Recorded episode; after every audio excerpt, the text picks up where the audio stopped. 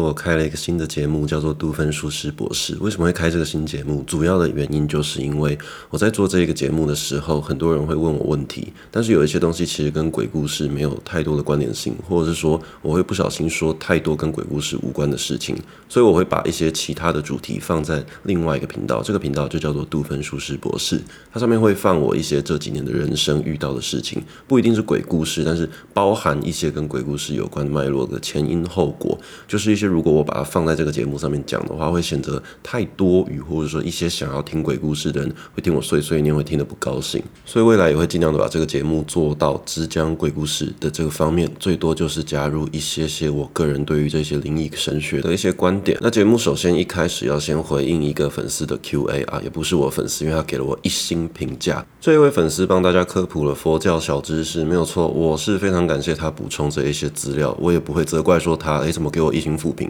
因为大家的评论其实我都会看，大家支持我，给我五星好评，我非常的感动。但是有一些人给一星负评啊，我也不会去生气，因为我是刚做这个节目，所以那一些一星负评迫使我把一些后面的资讯给修正，或者是说我讲话的口条也把它修正，这可以让这个节目变得更好。我也虚心受教，虚心接受，可以让各位在未来听鬼故事的时候把它听得更流畅。这一位网友给了一星负评，然后他做出了以下的评论。这一位叫做南无不动佛的评论，他说：按照佛经的记记载，阿难尊者在释佛入灭之后，已经变成阿罗汉，不会再投胎了。就算他之后要化现世间，或者发愿再来，经佛经的释义之后，就是有留下的规定，就是一旦被世间发现这个人是某菩萨或者什么尊者来再再回到这个人类世界的话，那个人必须立刻对他就这样留言，就是等于是说，你如果是重新再回到这个世间，就会被收掉，就是其实不能再回来。所以如果是说，嗯，你如果是什么神佛之类的投胎，你会。祸妖众生就是会造成人世间的一些祸乱之类的吧，所以就是说真祸通常都是到这一个人离开这个世界之前才会被自述啊，才会被知道。他提供了这个佛教小知识给各位。那我在这边正式回应这个留言，因为我觉得这个回应非常的重要。这包含是说有些人可能看到这节目下面的评论会误解我对于这个节目故事的一些叙述，并不是说这一位网友他误解了这个故事的叙述，而是说他可能没有把我的节目听得非常清楚。我从一开始做这个节目到现在这个中间，我从从来没有说，哎、老子是什么神神佛投胎转世的，老子是什么什么神灵之类转世，我从来都没有这样讲。我讲的版本是说，我被那一位朋友的爸爸告知我是这一个神明转生。或者是说，嗯，我被这一个朋友的爸爸告知我具有一定的特殊能力，但是我从来没有打着说，哎，我是什么什么什么佛，什么什么什么神转世，所以说你们听我讲的版本都是对的。我只是讲在经历这一切过程之中，那位爸爸跟我讲了这个版本，而且我后面也补述我遇到那位高中同学，他从事神秘学工作的同学，他跟我讲了，哦，你必须知道，不是你。不可能是什么佛神之类的转世，因为根据佛家记载，他其实跟你讲的东西是一模一样。他讲的就是说，我们人就是人，不太可不可能会根据佛教的典义说你是什么佛转生的这样子。他只是跟我说，他有确认过那一间我朋友他爸爸经营的佛佛寺，那间佛寺呢是善类的，但是他没有所谓的天时地利。讲白话文就是那间佛寺里面住的东西并不是佛。但是你要思考一件事情，佛。神、鬼什么都好，他们其实鬼也会做好事，神也会做坏事，所以其实你不需要去探究说这个神、这个佛、这个。鬼他们是好是坏，你只需要知道你跟眼前的这个人结缘，也就是说那一位爸爸，或者说之前帮助我的一些朋友，他们不管是用什么方式帮助我，但是他们让我在那个当下感觉到安心安慰。即便你是用科学的方式也解释得通，因为我用科学的方式，确实我在那一段时间过得比较好。在经历这一些惶恐，或者说我看到一些难以解释的现象的时候，我心里真的比较安慰，我也比较放得下心。也就是说那一位朋友的爸爸，他跟我讲说：“哎，你是阿难尊者转世的。”啊，其实我当下也只能这样子相信，事后我再去探究，哎，其实没有必要这么刻意的知道说什么哦，自己是什么生命，这这个无所谓，只是他在那个当下让我感觉到安心，而且也顺利让我度过那个难关，所以我必须再重新强调一次，我不是说什么我自称我是什么神佛转世，我只是强调这一段故事之中遇到了这一件事情，所以我不管我是什么转世，也许我只是一个普通的人类，无所谓，但是我就是确实遇到这些事情，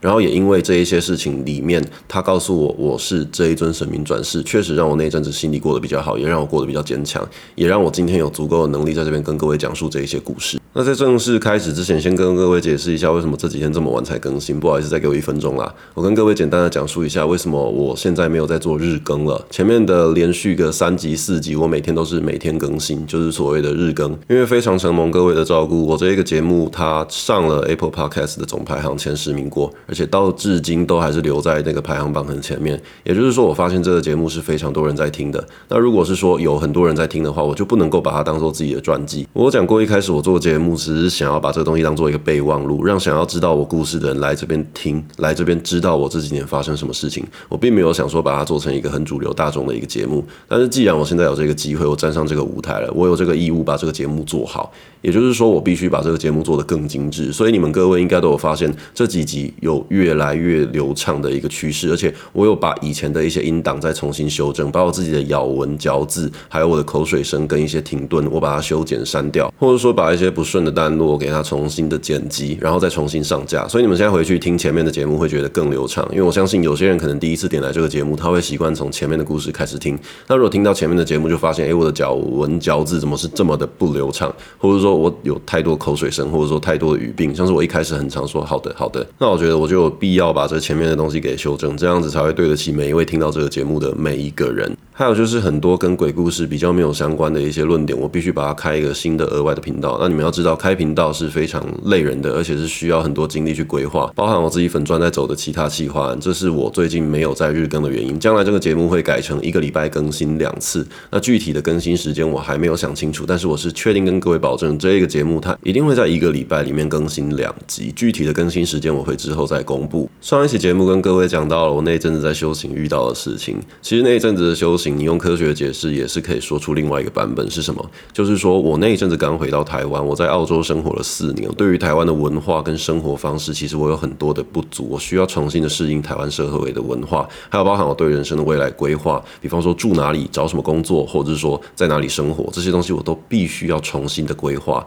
所以那一阵子其实对我来说是一个缓冲期。我如果说那一阵子马上就下定决心，我要搬到哪一个城市生活，我要找什么工作，太急太快，它对于我会有一个非常不适应的一个期间，然后那可能会造成我心灵上的一个不平衡，或者是说我的。钱会不够用，这是最现实的，所以我必须做出一个更妥善的规划，好好的待在自己的故乡，然后好好的修行，把自己的身体健康调养完毕。你用科学解释也解释得通，那这个是所谓的，就是说看你怎么想。这是我看待那一阵子修行的这一个心态。之前有跟各位说过，我的期限是六月十五号，就是说我被告知我被下了一个死咒的这个期限是六月的十五号，今年的六月十五号。在六月十四号跟六月十五号的前一天晚上，那两天就是知道自己修行的这个东西快要结束之前，我其实是非常非常低潮的。即便知道这个东西快要过去了，即便知道这个所谓的修行已经快要结束了，非常的痛苦，非常的没有任何的生活的乐趣。就是当我快要完成的时候，我心里是百般的不愿意。我是觉得是说，为什么这种事情发生到我身上？然后我最后后几天，甚至是在晚上的时候，一个人在阳台哭了出来。我自己也不知道为什么要经历这一些 shit，这些这些鸟事。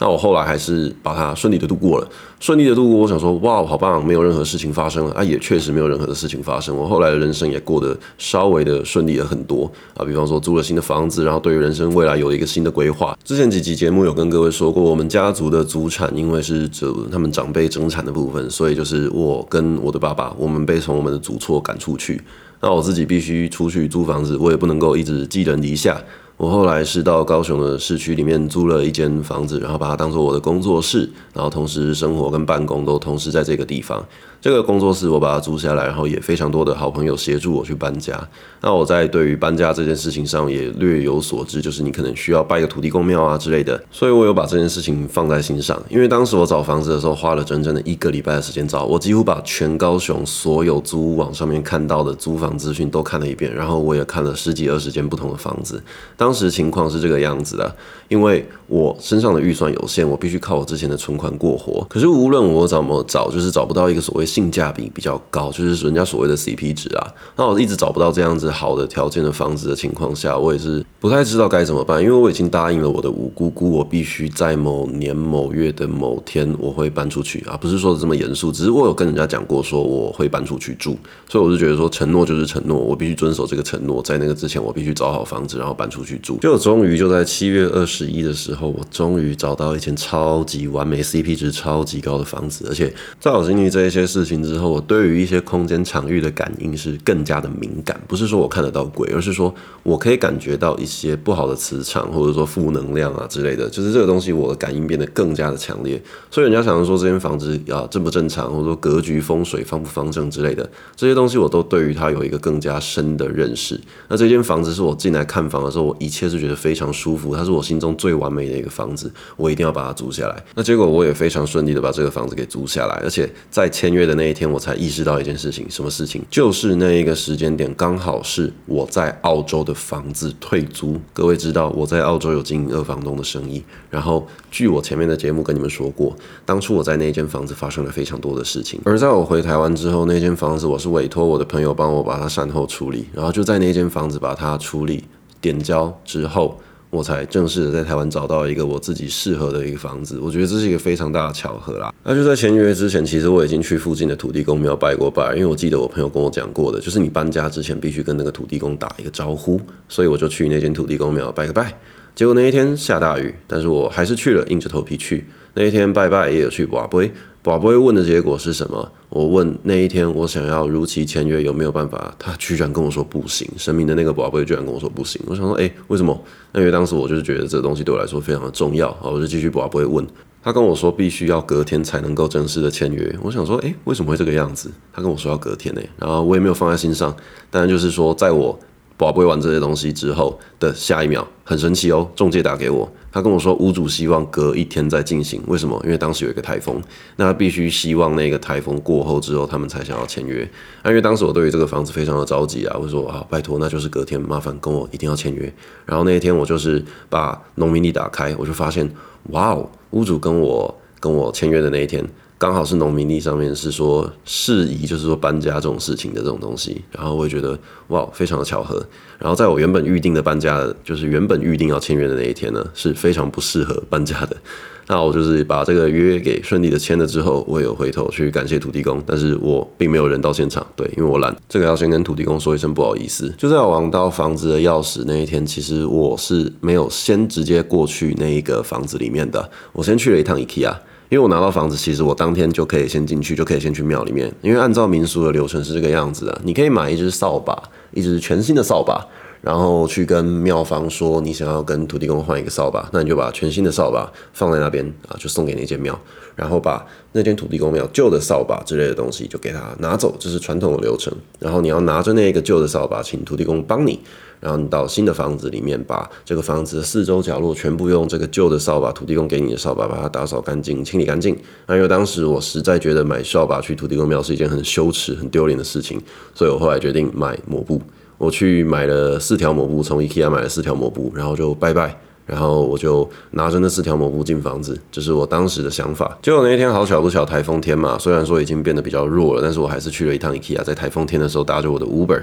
然后到了 IKEA 啊，就逛逛逛逛逛，结果一逛发现哇，日落了，而且是非常晚的情况。所以那时候我就是委托我的朋友就是过来载我，然后把我买的家具想要一起带去那一间新的房子。就我这时候才意识到，就是说为什么我在 IKEA 的时候感觉到头晕目眩嘛，也不是，就是感觉到就是身体有点头晕啊。那我后来才意识到一件事情，就是说，哎，我。有一点点想要隔天再搬进去，我想说先回我姑姑家好了。但有这个想法出来的时候，我的头晕目眩变得更加强烈，然后就把我的手机打开，然后继续查农民地里面说的时间，我就发现，哎，农民历说今天非常适合搬家，然后明天开始全部都不适合搬家。也不是说我看着农民历做事，而是说我现在就有一个很强烈的第六感，我觉得我今天必须要搬进去，然后我就赶紧赶紧，我就赶在那间土地公庙啊打烊之前，我也不知道为什么，就是说他们可能熄灯吧，就 Google 上面说他那个时间点是到一个时间点，那我就搭着车，我就大概是晚上九点三十分的时候，我就到了那间土地公庙。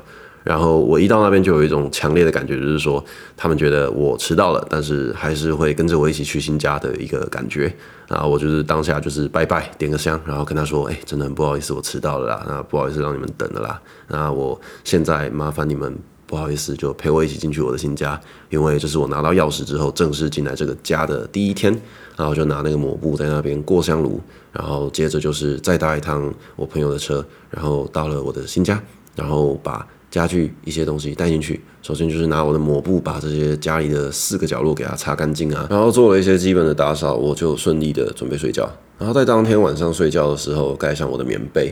睡睡睡睡睡，大概过了五分钟十分钟而已的时间吧，我就很确定的听到，哎，奇怪，为什么我房门外面有走路的声音？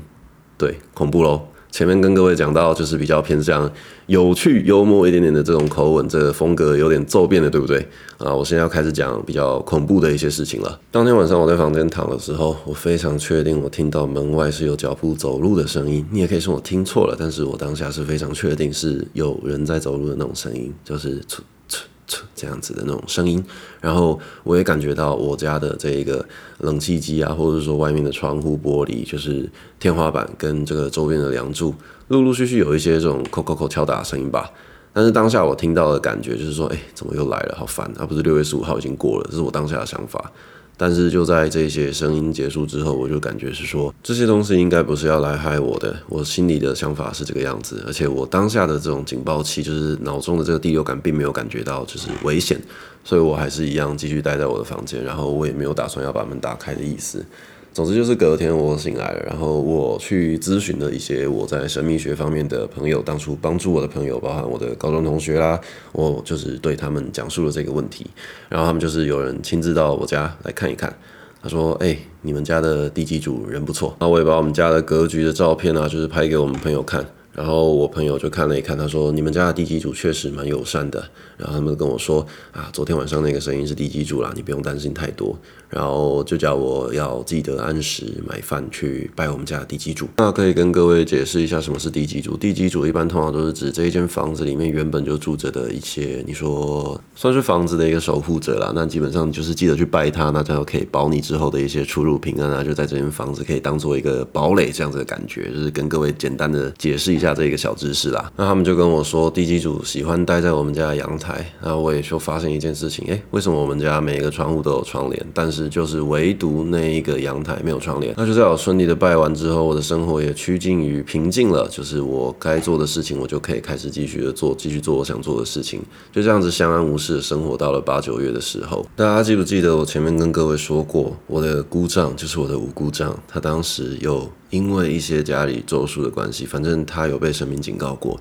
然后后来也真的被确诊出了他得了肝癌的末期，然后当时的情况非常的糟糕，他就刚好在那一阵子住院了，因为身体实在撑不下去了。然后我的五姑姑那一阵子基本上生活的重心都在医院，也就是说那一阵子我的姑姑跟姑丈他们在那边过得是蛮辛苦的。那那一阵子就是偶尔会去医院看看我的姑丈，但是不好意思，我的生活还是要过，基本的社交生活还是要过。那一阵子。我跟一些粉丝互动比较热烈。那我在九月初的某一天，我跟几个粉丝约在高雄市区的一间飞镖酒吧，我们在那边狂欢了好几个小时，就是跟大家一起喝酒打飞镖，过得非常的开心顺利。那一天走出酒吧的时候，我是感觉到身体有一股莫名的疲累。到了家之后呢，我也不知道为什么我不想睡觉，然后就坐在我的电脑桌前面，我就开始不知道发什么神经，我就跟各位说：“来吧，各位，现在有什么问题问我，我帮各位解惑。”我也不知道为什么当时我要这样子做。然后当时就是蛮多人问我不同的问题，那时候我创一个 Discord 群组，然后很多 Discord 群组里面的粉丝问了我非常多的问题，然后我都一一帮他们解答了。解答完之后呢，我才意识到一件事情，诶，为什么我有办法跟你们解答那些事情？我完全不能理解。然后那一些有问我问题的每个人都跟我说。哎，博士，你给我的答案真的很实用，确实帮我当下解了惑，就是必须跟我感谢一下。但是我其实完全不能搞清楚为什么我当时会跟他们讲那些话。然后这一些事情过后，我就变得睡不着觉。我就想说，那一天滑手机啊，看影片，我就这样折腾折腾的，折腾到了四点半左右。我就传讯息问我姑姑，我说最近故障的情况怎么样？她跟我说非常的糟糕，没有任何的好转。然后当下听了也是非常的难过了。那时候我想说，那那我既然醒着，我就是打电话联络一下我的高中同学好了。我说，嘿。你最近有余力可以帮忙吗？啊，他也说可以，我就跟他通了一通电话。然后通电话当下，他就跟我说，奇怪，就是他一直感觉今天晚上他不能够睡觉，他有一个很奇怪的预感，他觉得有事情会发生在他身上，他必须去处理一趟。听完我的情况，他就跟我说，哎，好像是你的事情，哎，我必须来帮你。那我在电话中跟我那个高中同学讲了什么呢？我大概讲了那天晚上发生的事情。首先是我在那一天回家之后，我有跟吴姑姑联络嘛，对不对？就是跟各位说清晨的时候，跟各位跟我的吴姑姑联络，然后吴姑姑跟我说。那一天晚上，姑丈差一点点走掉。啊，他是说具体的发生的情况是这个样子的。他说，姑丈从厕所出来的时候突然昏倒，因为他想要一个人去上厕所。他那时候不想要有人扶他，他希望可以自己走去厕所上厕所。然后他就在厕所门口准备回来的时候倒地。啊，倒地的时候，因为“砰”一声，而且很大很大一声，就是周边很多人都有听到，所以就是附近的护士啦，还有那个附近的病床的病友也都过去帮忙。四个人要搀扶他，就发现一个人居然没有办法被四个人搀扶起来。他们当下四个人都觉得很奇怪，然后他们就是很努力的把姑丈要抬起来，但是怎么抬都抬不太动。最后，我姑姑说，她看着故障的眼睛是双眼。瞪的天空，然后整个脸是发白的。他说，姑丈当时的情况真的就像是瞬间会离开的那种感觉。他就跟我姑丈说：“你可不可以再撑一下？你的大女儿快要从美国飞回来了。”他就说：“拜托你再撑一下。”他说，姑丈瞬间又突然恢复了生气，然后慢慢的跟着大家一起搀扶回到病床上面躺着。在这事情发生之前，姑姑就有跟我说过，那一阵子她每天在医院晚上的时候都非常的不舒服，她感觉她自己的感应到这一间医院有很不好的东西在缠绕在她身边，而且是到了晚上就有非常强烈的感觉。当时是鬼月。就是鬼门关的前几天，那个时候我姑姑就说了，她每天晚上感觉到不对劲的时候，她都会念佛号，就是她自己学到的一些咒语，就是想办法让这个场域变得更安全一点。也就是说，那一阵子我姑姑是一个日夜颠倒的生活状态，她必须在白白天的时候忙姑丈住院的一些事情，晚上的时候必须醒着。因为她觉得她醒着的时候才有办法正式的帮助到她的老公，所以那阵子她是过着一个比较辛苦的生活。那这是我之前知道的事情，我只知道每天晚上是非常糟糕的一个状态，也知道她每天晚上都是要跟那些不好的东西战斗，就是当时的情况可以用这种方式去描述。那在我姑姑跟我说完我姑丈倒地不起的那一个时间段，我就是突然脑袋之间有意识到一件事情，在这件事情发生之前的几天，我突然感觉到就是在我身上好像会开始发生。到一件事情，那我也不知道具体是什么事情，只知道有一个预感告诉我，接下来呢，你的人生会发生一些蛮重大的事情，你必须要好好的应对之后的事情。那一天晚上是什么时候我故障跌倒的呢？大概是晚上的九点半左右的时间点，然后我问了我姑姑。啊，姑丈是什么时候脱离险境的？因为他虽然爬回病床上了，但是他的身体状况并没有说脱离险境，也是在一个随时会离开的一个边缘。那我就问我姑姑大概是什么时间？我姑姑跟我说大概是晚上的十二点半，也就是说这一切的时间大概是三个小时左右。那我那天就发现了一件事情是，我九点半的时候跟我的粉丝一起去酒吧喝酒，十二点半的时候我从酒吧出来，诶，怎么这时间怎么那么刚好？然后接着我又想到我朋友之前跟我讲过的话，他说地基主不能喝酒，然后从事这种神灵工作方面的人也是一样的，喝酒可以让自己的身体变弱，就是你等于身体上面的一个保护啦，或者是说一个磁场会不见。所以酒精其实是会让一个对于这种神秘学工作的人来说，他会趋向一个越来越弱的一个情况。那他也是建议我，很多人都建议我，就是说酒少喝啦。那我也当然知道少喝，但是基本的社交还是要维持。所以就在我进去九点半进去喝酒之后，我的身体可能就是因为这一方面神经学的解释来说，就是说我在九点半进去喝酒之后，我的身体开始变得比较虚弱。然后在我比停止喝酒，然后正式离开那间酒吧这个时间之后，我的身体才逐渐慢慢的恢复，但是没有。办法康复到我在喝酒之前的那样子的身体状态，那样子身强体壮、身体健康的一个身心状态。那就在我回家之后，我突然给笑，我突然不知道为什么，我把这个电脑打开，然后开始我 Discord 群组，开始跟大家聊天解惑。我自己也不知道为什么那个时候会做出这样子的事情。那我就把这些东西一五一十的跟我的姑姑，还有我的那一位高中同学讲，我就说了，诶，我好像。在这个时间点上面，会不会是我跟我姑丈有什么共感啊之类的？我自己也不知道，就是我这样子的第六感。我高中同学听完之后，他就说他会带一些东西来找我，我们就约好了白天的时间见面。为什么？因为我高中同学说那一阵子鬼门关之前，他有被告诫他不能够晚上的时候出门，所以他是必须等日出之后才可以来我家。然后就呃，他搭了计程车来我家之后，他就带着我，然后绕了一圈我们大楼的这个格局，他就往天看，往地看，然后看着看我。我们的时候还没有进管理室，我们现在还在马路边抽着烟。他就跟我说：“哎、你都没有发现一件事哦。”我说：“怎么了？”他说：“你的印堂是绿色的。”，我说哦，这么酷哦，绿色的。然后嘞，他说人家印堂发黑已经够可怜了，你的印堂是绿色的，你自己知道吗？我说，哎、我他妈当然是不知道啊，什么是绿色？然后他就一一的跟我解释，他说，在他们的观点来说，你的印堂发绿代表你是出了蛮严重的事情，而且你是遇到非常糟糕的这种这种遭遇。那具体的他当下也没有跟我说太多，他就只是这样子静静的看着我，然后用一个炯炯有神的这个眼睛看着我，然后继续的观察我。然后当下我就有点，哦，好像是有事情发生了呢。他就看着天空，看着地板，重复这样看了又看。他就努力的看我家这栋大楼的格局，然后问我说：“你这个房子租多久了啊？这个房租多少钱？”然后又问我说：“你这个房间搬进来之后遇到什么事吗？”啊，说没有。那时候我们就进了电梯，然后坐电梯上楼，进了房间之后，我们两个就一起，他就自己进来跟我们家这样子看了看。然后看一看之后，他就去我们家阳台看一看，然后再进来，然后我们就一起去我的房间，然后我就拿了一根雪茄请他抽，那时候我们就在房间抽着烟聊着天，他就跟我说，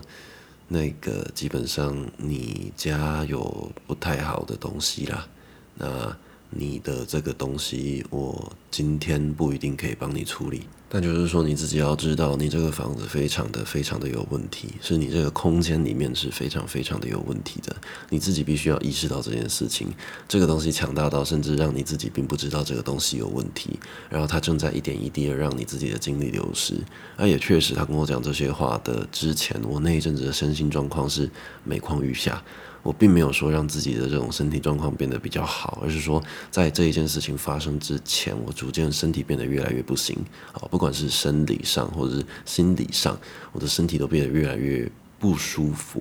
那个时候发生的事情是这个样子的，我常常会觉得自己身体非常的无力，什么事情都做不好，然后没有办法把自己的注意力集中，我自己就会感觉到我的身体状况是一个非常低潮的一个这个状况。后来我们聊了一聊，他就跟我说差不多了，他可以出去帮我，他就带着他的佛珠还有他的一些道具，直接到我家的阳台念念有词，低着头。那个时候我也是在旁边默默的看。他之后又走到我家另外一侧，靠近窗户的一个边台，他就在我的办公桌旁边，就这样低着头，然后也是这样默默的看着地板，然后念念有词，但是我听不懂他在念什么东西。最后他就是直接坐在地板上，然后盘腿打坐，然后过了大概十分钟吧，他突然站了起来，然后就看着我，他跟我说：“好了啦，都好了。”看他面容是非常憔悴，感觉非常累的一个情况。他跟我说：“都算是沟通好了。”就跟他说，到底发生什么事，然后我们就把窗户打开，我们就直接在室内抽着烟，他边抽边跟我讲。那各位都知道，我在澳洲的时候，那个澳洲的家就是有一只猫咪陪伴着我。那个时候我们都知道，那个猫咪有帮助我过一些事情。后来我离开澳洲之前，我拿到了一根猫咪的胡须。那个猫咪从某一天在在我房间里面玩来玩去的时候，还有一根胡须掉在我的床上被我捡到，而且就很刚好的掉落的那瞬间。然后就把那个胡须拿起来，那一阵子，因为我当时我的朋友教我怎么设一些保护的一些结界，那个时候我就拿着那个保护的结界的袋子，那个里面我放了一袋的海盐，然后那个海盐我在里面也意外的，我就是在那个当下，我把猫咪的胡须放进去那个海盐里面。我就分成两个夹链袋，然后一起包在一个红包袋里面。那个红包袋对我当时就是一个非常强大的一个防护罩，对我当时来说。然后我当时把那个红包袋那一天我放在我家的其中一个小茶几的柜子抽屉里面，然后我就没有去动它，也没有带在身上。我朋友跟我开口讲的第一句话是说：“嘿，你们家有养猫吗？”我说：“怎么了？没有啊，这里不能养猫。”诶，他跟我说：“哦，好，那没事。”然后他是。看着我放着那个红包袋的茶几，他就跟我说：“你确定你们家没有养猫吗？”我说：“没有啊，怎么了？”他说：“就哦，好了，反正我刚好看到一只猫咪啊，形状没有很明显，然后我就是看到那只猫从那个柜子那边茶几那边走过去。那应该不用想太多了。他说就是这个不是重点，他跟我说重点是什么？重点就是有一个妈妈带着一对龙凤胎在你们家的阳台。我说啊，什么意思？他说：“就是一个妈妈不知道什么原因带着一个龙凤胎在你们家阳台被卡住了啊。这几天鬼月就是比较旺盛一点啊啊，他们待在那边很久了啊，对你其实没有恶意啊，只不过说是说你自己要知道，你有一些举动，可能那个妈妈出于保护小孩的心态，有不小心对你造成一些影响，不小心伤害到你。啊，也是因为你的无心之过，那个妈妈为了保护自己的小孩，然后，就是对你有做一些事情，那也导致于你最近遇到一些事情变得更加的虚弱，这也可能可以解释你的印堂为什么是绿色的一个原因。然后，是说那个妈妈凶起来的话是非常可怕的，我只能这样子跟你讲。这个时候，我就是回想到我之前我朋友建议我去拜地基主的一些故事，我就按照当时的一个习俗吧，我就准备一个很矮的一个小桌子，然后上面放着鸡腿便当，打开，然后多买了两只鸡腿，啊，还有饮料，还有米酒。按照习俗就是说，鸡腿是地基主喜欢吃的，鸡腿、香肠这种东西，那你也可以准备米酒去给他们洗手，算是把洗干净，然后让他们皮胖这样子。那各位应该都知道，就是说神明在吃东西的时候，可能会吃个百分之三十，那留剩下的味道给你吃。但是鬼魅这种东西在吃东西的时候，其实是会把它全部吃光的。所以为什么有一个说法是，妖魔鬼怪吃东西，他们把东西吃完之后，你再吃那个东西，像是吃纸片一样，完全没有任何的味道。那是因为妖魔鬼怪他们吃东西的时候，完全不会顾及任何的这种食欲的这种问题，就是他会直接把它吃掉。这是我朋友当时跟我讲的一个比较简单、可以好理解的一个版本啦。那我就回想到这些事情啊，我就想到，哎，对耶。我之前拜地基主之后，我吃的那一餐都是素然无味的，就是完全没有任何的味道啊！我自己也搞不清楚是怎么回事啊。不过就是啊，算了啦，就也没有想太多，就把它吃一吃。那当下我是这样子想，可我朋友就跟我说：“那你自己要知道，你拜的方法，你拜到的不一定是地基主啦啊，你自己要知道一下，以后拜的时候自己要注意。”啊啊，博士，我要跟你讲，就是人永远没有办法帮忙鬼，你知道这件事吧？我说我知道。啊，是说那个妈妈他们带着那个龙凤胎在那边是有他们的苦衷的。那具体是什么原因，我也不方便去问。总之就是人家被卡在那个空间那个场域。那你这个家该设的结界、该做的事情，其实我都帮你做好了。我也有请示过我自己上面的神明，我也有帮助你把你这个空间给清干净了。今后你的生活会好很多。只是你自己要知道，就是那个妈妈还是带着她的小孩卡在那个地方。那你以后在那边记得衣服要穿呢、啊。我说哦。你怎么会知道？然后他就笑了一下，翻了一个白眼。啊，我确实，因为我在自己家很喜欢穿着一条内裤跑来跑去。然后我去阳台，如果抽烟的话，我也一样，就是会穿着一条内裤过去。啊，是我自己的生活习惯啊。他只是说有有可能这个动作，所以导致那个妈妈对我做了一些事情，就是 fuck off，就滚滚远一点，不要离我的小孩这么近，就是看着你那个裸体的身体这样子，你也可以这样子去解释啊。那他是跟我说，其实现在就是没有事情发生了这样子啊，你自己自己知道，就是说要把这个东西处理掉的话，你不用说把人家赶走，当然你要赶走也可以，只是说他不建议我这样子做，他建议我是去书局买一本心经的手抄本，啊，你就帮他们三个各抄一本心经，然后拿去土地公庙啦，或者说大间的庙把它化掉。那等于是说，用着你写心经的这个态度去好好的把他们的一些算是帮助他们，那不是用我的方式帮助他们，而是用神明的方式帮助他们。啊，你等于是帮他们写一个书状，然后丢到神明的庙里面去，请神明去帮助他们。还是跟我说记得要做这件事情，我也说好。那就很抱歉，到今天我都还没有做这件事情啊，有可能我在讲这个节目的时候，他们也在旁边听呢。哦，不知道，但就是说。他也进而跟我解释，为什么昨天晚上我有办法帮他开示，帮大家回答一些东西。为什么我会心精神病发，就是像这样像像神经病一样去回答大家的问题？他跟我说：“哎，博士，你记不记得，在你当初刚创赖群组的时候，我曾经有帮大家办过一个就是线上答题的活动？”我说：“我记得啊，那一阵子他就是有几点几分到几点几分会有什么什么神明，会有什么什么姐姐，啊，不是神明，就是他养的鬼啦。”然后就是他底下的兵将啊之类的，就是可以帮大家回答一些问题。那我那一位朋友是，他租屋处是有一个小小的道坛，那那个道坛里面是有非常多不同的，呃，偏向神秘学的这种佛像、这种这种这种雕像这种东西。那他就跟我说，他当初能够这个样子帮大家解惑，是他很确定自己有一个能力，也知道怎么去使用这个能力，也有一个自己的主神，他知道怎么是运用那一些背后的力量，那拿他这个肉体的躯体去帮大家回答这些问题，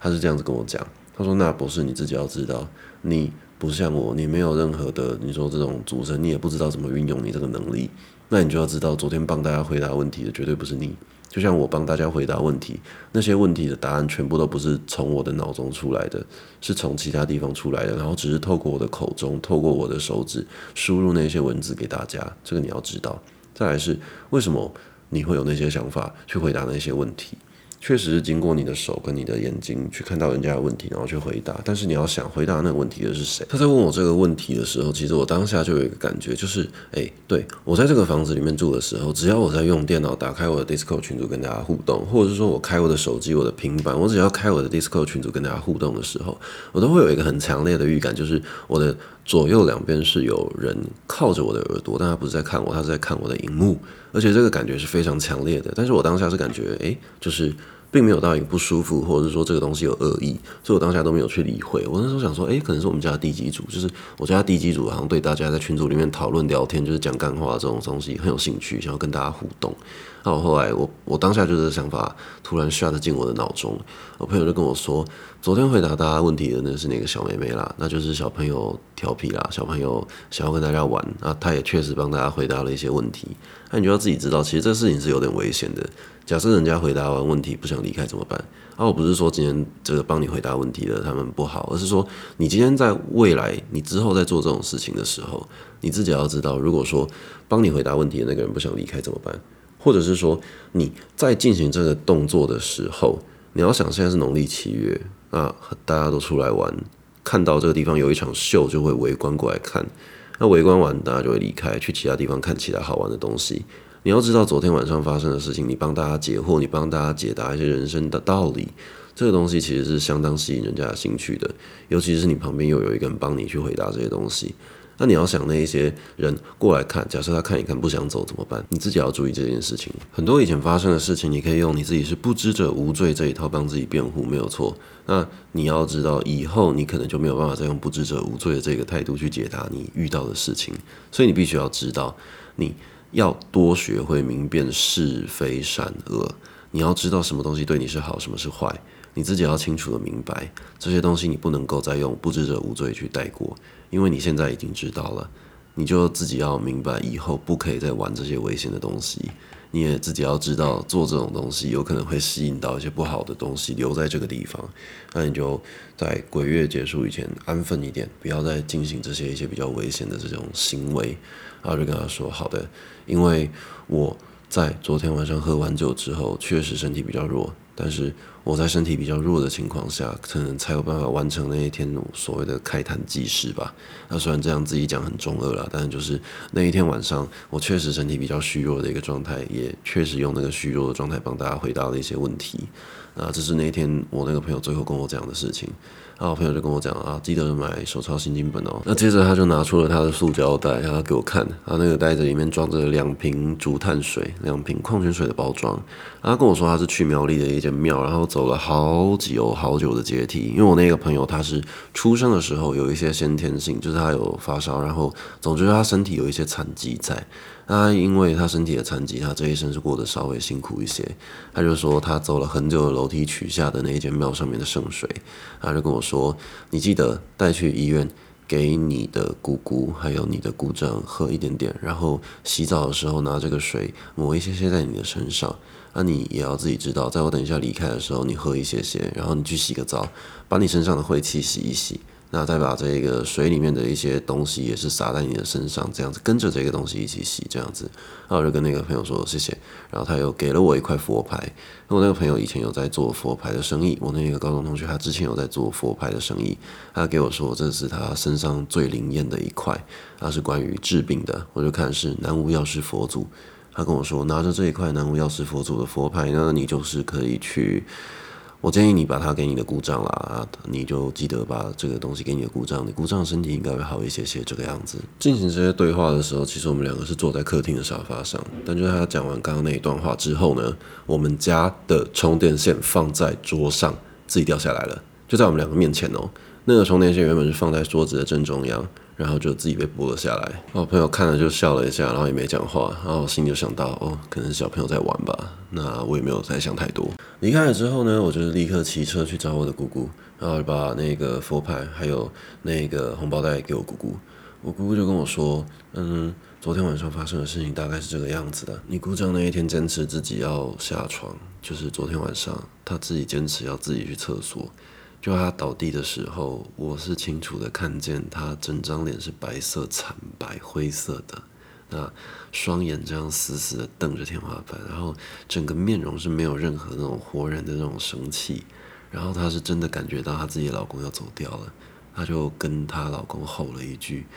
你女儿就快要回来了，她已经在飞机上了。然后我姑姑她跟我讲这一段的时候，她是在啜泣的，她是瞬间瞬间快要哭了出来，非常非常的难过。然后她跟我说，她讲完这一句，她发现她的老公又突然可以动起来了，她就趁着那一个力量把他一起扛上去。然后她当下就是把眼泪擦一擦，继续跟我说，就是这一切都很辛苦，但是我们会继续努力下去。我那时候就把那块佛牌。然后我把自己的那个红包袋，我把两样东西都给他。我说，现在我比较不需要这个东西，那就是希望姑丈可以用得上这个东西。就在我回家睡了一觉醒来之后，我姑姑她传讯息跟我说，我的姑丈真的身体好了非常多，只是不知道你信不信啊？就是你姑丈真的好了非常多，他也不知道你们信不信。但是在我姑丈收到那个佛牌跟那个红包袋之后，他身体真的过得比较好，他身体真的变得比较舒服了。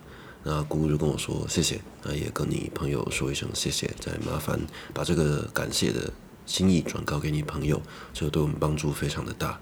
但是夜马上就来临了，我们即将又要进入另外一场战斗，因为我的姑姑跟我说，她这几天每天晚上都感觉非常非常的不舒服，而且是感觉有非常邪、非常邪的东西在围绕着她。她跟我说，你一定要记得晚上要好好保护好自己。这时候我又跟我高中同学联络上了，为什么？因为那时候晚上，然后我一个人在我家的客厅，我准备跟我姑姑说拜拜的时候呢，我桌上放了一根烟，他就在我面前，那一根香烟自己突然滚滚滚滚滚往左边这样子滚滚滚，然后掉地板上，对，非常有趣吧？啊，我也只能把那根香烟捡起来，然后放回去，我还能怎么样？但是他就这样真的在我面前发生了，就是一根香烟就在我的桌上。这样滚滚滚滚滚滚滚滚过去，啊，我当下我家是没有任何的电风扇在开，或者说窗户也都全部关起来的，因为那时候是非常热的天气，我是开冷气，那就是不知道为什么，那根香烟这样突然这样自己滚滚滚滚滚下去。那时候我就是刚好，就算了，传讯也跟我高中同学讲好了，我说，哎，你记不记得你在我家的时候，那个充电线自己从桌桌上掉下去，他跟我说记得啊，我说刚刚又发生一件事情，就是香烟这样自己滚滚滚掉下去。然后他跟我说：“哦，不用担心啦，就是不是对你没有害处啦。那你自己自己知道该怎么做，记得手抄心经，这样子 OK 吗？”我说：“好，OK。”啊，准备挂断的时候，他说：“哎，博士，等一下。”我说：“怎么了？”他说：“刚刚在你家的时候，就今天早上在你家的时候，我其实有算是收到一个讯息吧，就是嗯，十一月的时候，他就讲今年十一月会发生一件蛮大的事情在你身上啊，你自己要做好心理准备。”而且你算是一个走上修行道路的人，那你自己要明白，这个路走上其实是不能够说要退的就退的，就是要有点像是一个走楼梯的概念。你们自己想一下，今天你在，我们都走在一楼，这样走走走走走，生活生活。可是如果有一天你走上了二楼，你就再也不能够回去一楼了。你走上二楼之后，你可能会拥有更多的，你说能力也好，或者是说对于宇宙的一些认知，你越上面越上面越上面。你就越不能够说回头，你只要走上了这一层楼，你就只能在这层楼待着或者往上。那你自己要知道，是你现在自己，呃，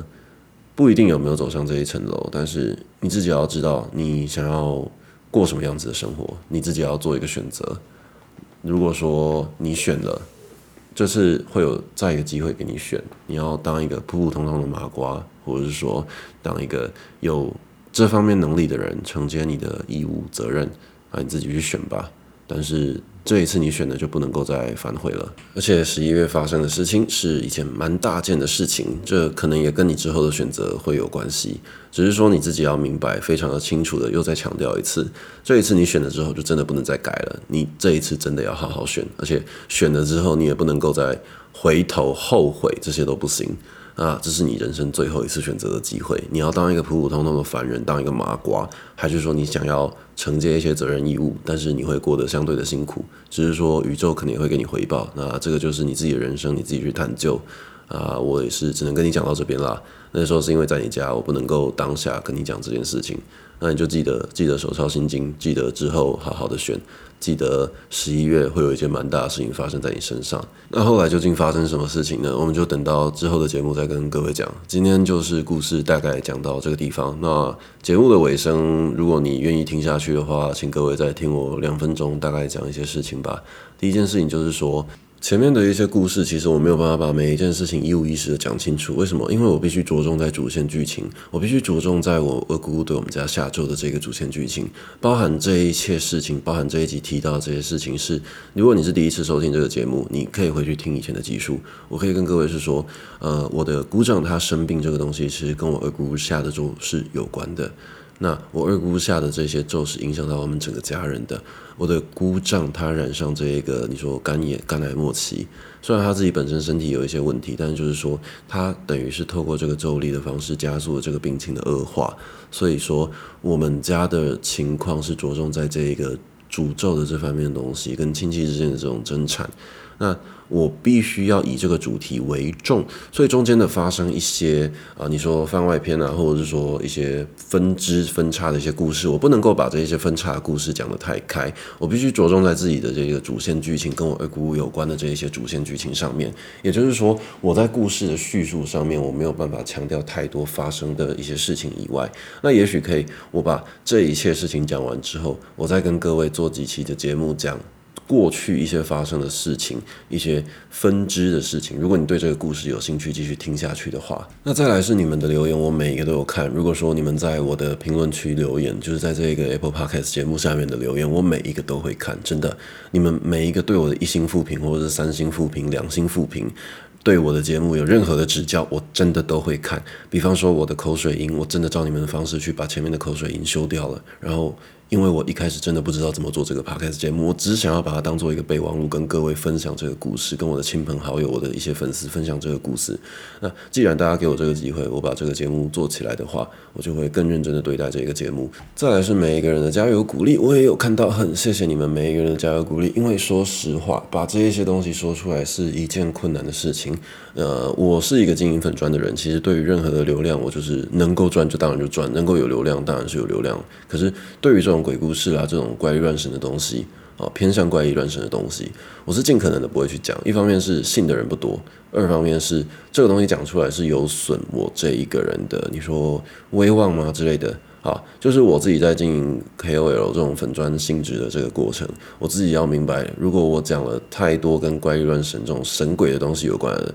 以后我讲了很多东西，人家可能就说啊，这个人就是整天只会拿怪力乱神的东西去吓唬人。所以我是对于这一切，我其实是有一些犹豫的。关于就是这个频道做大，这也是这两天为什么我没有更新的一个其中的一个原因呐、那具体的这一些事情，好，希望大家可以锁定我的另外一个频道杜芬舒适博士，我会在那个节目里面跟大家之后分享讲鬼故事的这一个心路历程，就是鬼故事的鬼故事，好不好？那最后一件事情是，嗯，希望你们每个人可以追踪我的 Instagram 啊，我的 Instagram 账号叫做 D 零 O 零 F E N S H M I R T Z，它是杜芬舒斯博士的一个缩写，那你就可以直接在 IG 搜寻杜芬舒斯博士。为什么教大家搜寻我的 IG 去追踪我的 IG 呢？因为任何跟鬼故事有关的讯息，比方说，哎，我的节目上架喽，哎，我的节目今天晚上几点会发布哦？哎，为什么我今天没有录这期节目？哎，为什么我录这期节目？我会把一些鬼故事相关的补述，可能用文章的性质贴在我的 Instagram 上面。为什么会选 Instagram 这一个 app 呢？因为我自己的 Instagram 跟我的 IG。啊，不是我的 Instagram 我的 IG，就是我的 Instagram 跟我的 Thread，还有我的 FB 几个平台在经营下来的心得是，我不会把同样的东西发在各个平台上，这样是没有任何意义的。但当然有一些文章我会这样子做，只是说每一个平台它是有不同性质的。比方说你今天追踪这一个粉专，他叫你追踪他的 IG 跟推特，啊靠北，每一个东西都一模一样，那我追你的粉专不就好了，对不对？所以就是我每一个东西会有一个差异化的经营，就像是我的 Thread 跟我的 FB 我上面贴的东西其实不一定是一样的。你可以追踪我各大平台，但就是说 Instagram 上面其实我还没有找到一个固定的节目类型。那目前我是觉得我把鬼故事的东西贴在 FB 跟 Thread 上面，它可能会抢走我原本的一些经营的重点跟重心，所以我会倾向把鬼故事贴在更多在 IG 上面，因为我是把 IG 当做是一个比较自由自在的一个地盘，而且它的现实动态功能，我会比较容易让各位看到。相信今天你还有在收听这个节目的粉丝，你可能是被我之前的鬼故事吸引进来，然后听我的节目，所以我这几集的鬼故事都没有在额外宣传，可是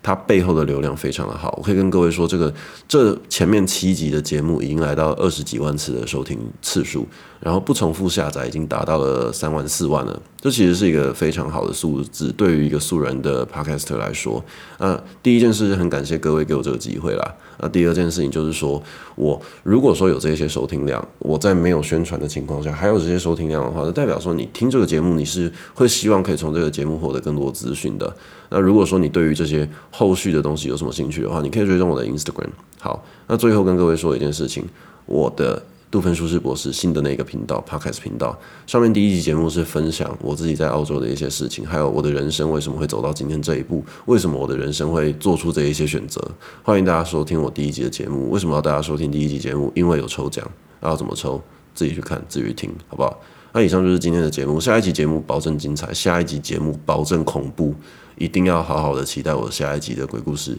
今天这一集鬼故事是相对来说，我觉得没有这么恐怖。当然，就是我必须依照这个主线剧情，把这个主线剧情过程有发生的事情，清楚的跟各位陈述。